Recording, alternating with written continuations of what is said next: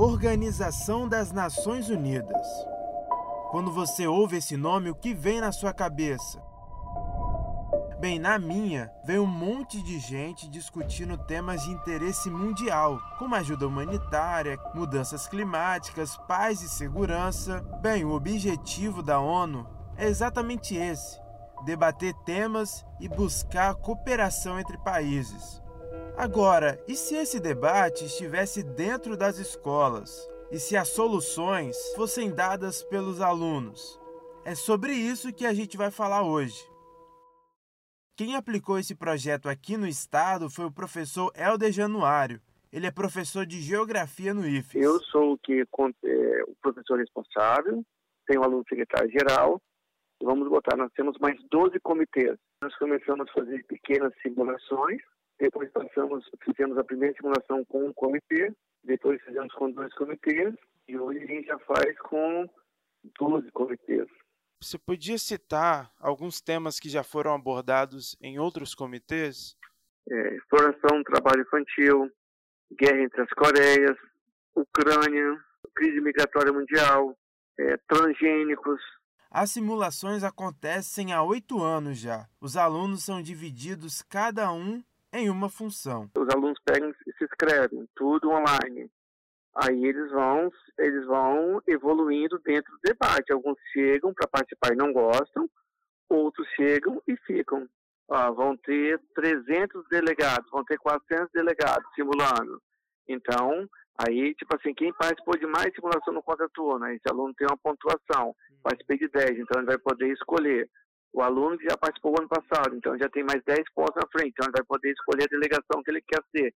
Eu quero representar os Estados Unidos. Então, um aluno que chegou esse ano dificilmente vai representar uma delegação importante. Ele vai demorar a representar porque tem que evoluir no debate. São alunos de vários lugares do estado que participam. Santa Teresa, Vitória, Alegre, Aracruz, Vila Velha, Cariacica e Serra. Entre eles estão o Lorenzo. Meu nome é Lorenzo Smith Coutinho, Smith SMITH. Eu tenho 17 anos e eu estou no terceiro ano do ensino médio. E também a Luísa. Meu nome é Luísa, é, eu tenho 17 anos e atualmente eu curso o quarto ano do ensino médio integrado ao curso técnico em mecânica no IFES, do Campus Vitória. Eles são os diretores gerais do projeto. Eu participo do projeto desde o meu primeiro ano. Eu achei super interessante porque era um, eu me interessava por, por relações internacionais, assim, e eu achei os debates interessantes. As pessoas, elas falavam muito bem, articulavam muito bem, tinha uma oratória muito interessante. Junto com o Lorenzo, a gente articula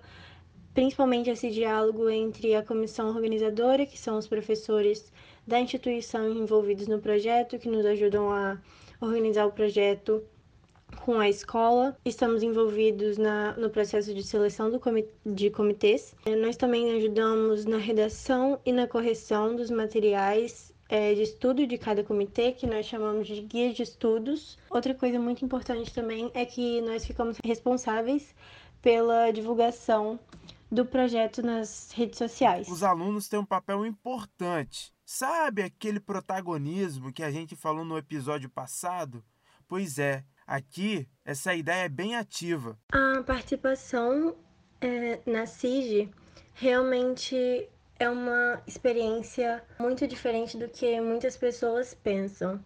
É, eu já vi, inclusive, alguns alunos na própria instituição rotulando um projeto como o projeto de humanas, mas eu acredito que ele vai muito além disso, porque sim, realmente é, nós somos realmente instigados a estudar sobre as diversas disciplinas das ciências humanas, é, sociologia, filosofia, história e geografia, mas além da gente estudar isso com muito mais afinco, de maneira muito mais profunda, para poder, de maneira autônoma, criar o nosso próprio senso crítico em cima daquilo que a gente está estudando a gente também é instigado a trabalhar em equipe de uma maneira completamente diferente do que acontece em trabalhos é, em grupo dentro de uma sala de aula.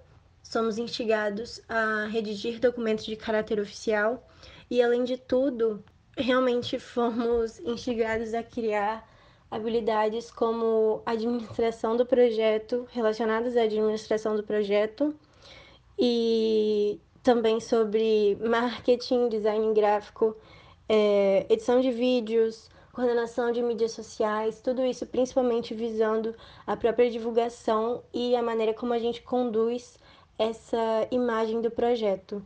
Eles desenvolvem muito a habilidade de é, aprender por si só, muito um protagonismo, porque eles têm que estudar praticamente de forma autônoma todos os, uh, os conteúdos relativos ao que eles vão usar no comitê, ao que vai ser discutido, tudo é, eles têm que estudar por si só. Então também desenvolve essa habilidade de ser autodidata, entre aspas.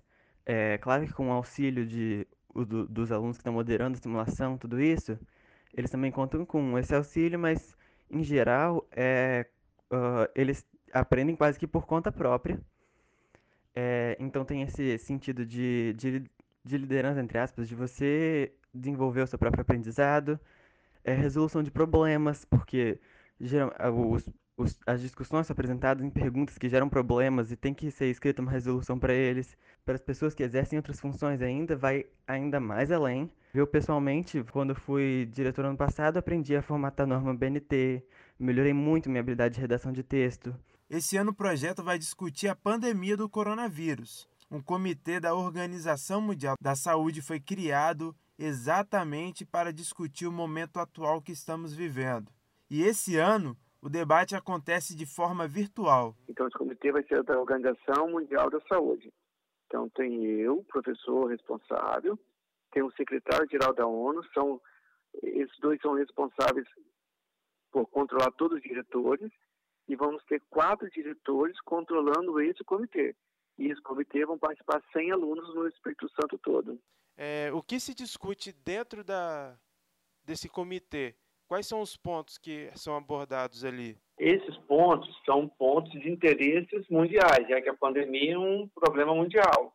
Junto à OMS, a OMS vai ser, os diretores são, no caso, os representantes da OMS e vão estar discutindo a pandemia o isolamento, o não isolamento, a vacina, a União Mundial em torno de uma vacina, uma ajuda humanitária aos países mais pobres. Então, todos esses temas relevantes vão ser discutidos na reunião.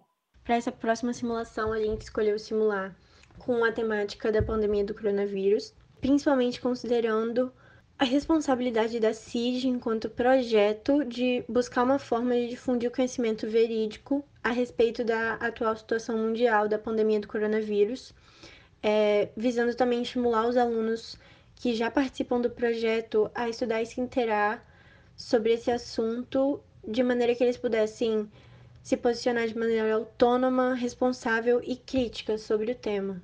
E geralmente esses temas atuais despertam mais interesse mesmo os alunos teriam, com certeza, conseguiriam acessar materiais sobre ele, porque eles estão em toda a mídia, a gente recebe informações sobre o Covid-19, o, o SARS-CoV-2, é, o dia inteiro. Então, seria muito fácil que eles acessassem informações.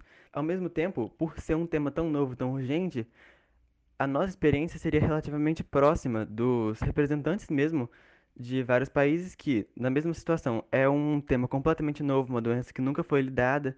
Então, da mesma forma, é, a gente estaria simulando como eles, com poucas informações, tendo que lidar com uma crise inesperada. E o que que esse projeto, o Helder, ele, na sua visão, né, ele ajuda na formação do aluno? Esse projeto é a formação pelo trabalho ele tem um papel, ele vai ter que liderar, ele vai ter que estudar, ele vai ter que liderar uma discussão, ele vai ter que ter conduzir um debate, vai discutir é, diversos temas, é, tema da saúde, sistemas a nível é, humanitários, é, sistemas é, tecnológicos.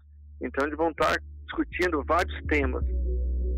Participar de um projeto como a CIG com certeza foi uma experiência única principalmente porque eu posso afirmar com toda certeza que ele não me marcou só no âmbito acadêmico, mas também no âmbito pessoal. Se tornou um ambiente muito favorável a tantas discussões é, do âmbito geopolítico, muito saudáveis e que nos proporciona crescer muito realmente academicamente, mas também porque é um ambiente se promove um encontro de pessoas com personalidade muito fortes hum, e, e realmente plurais, mas que eu acredito que se assemelham principalmente por querer fazer parte de uma transformação com propósito. Eu sinto muito orgulho de participar. Eu acho que, de novo, o, o projeto e esse modelo de, de simulação promove um aprendizado muito grande, tem um potencial pedagógico muito grande. A gente pode aprender muito sobre as convenções, os tratados, tudo isso que são conteúdos que a gente aprende também no curso, uh, de uma forma muito, muito dinâmica e com conhecimentos que são retidos de fato, uma, uma forma de aprendizado muito efetiva uh, em uma simulação geopolítica ou, por exemplo, na SIG, porque, de novo, a gente tem que tomar esse papel ativo de buscar os conhecimentos. Então, eu eu me sinto muito feliz, muito contente de participar. Eu acho que, e da mesma forma, todos nós que participamos somos alunos voluntários. Eu falei dos diretores que escrevem, que mediam comitê, que escrevem guias de 40 páginas. Tudo isso é 100% voluntário, porque a gente acredita no projeto e a gente acha que tem esse potencial e leva aprendizado para muitas pessoas. Gente, deu vontade até de participar também do projeto. Você gostou? Mais detalhes sobre esse trabalho e sobre outros projetos inovadores de professores, você confere no nosso Instagram, pra.saber. Quem fala aqui é o Kennedy Cupertino. E a gente fica por aqui. Um grande abraço e até semana que vem.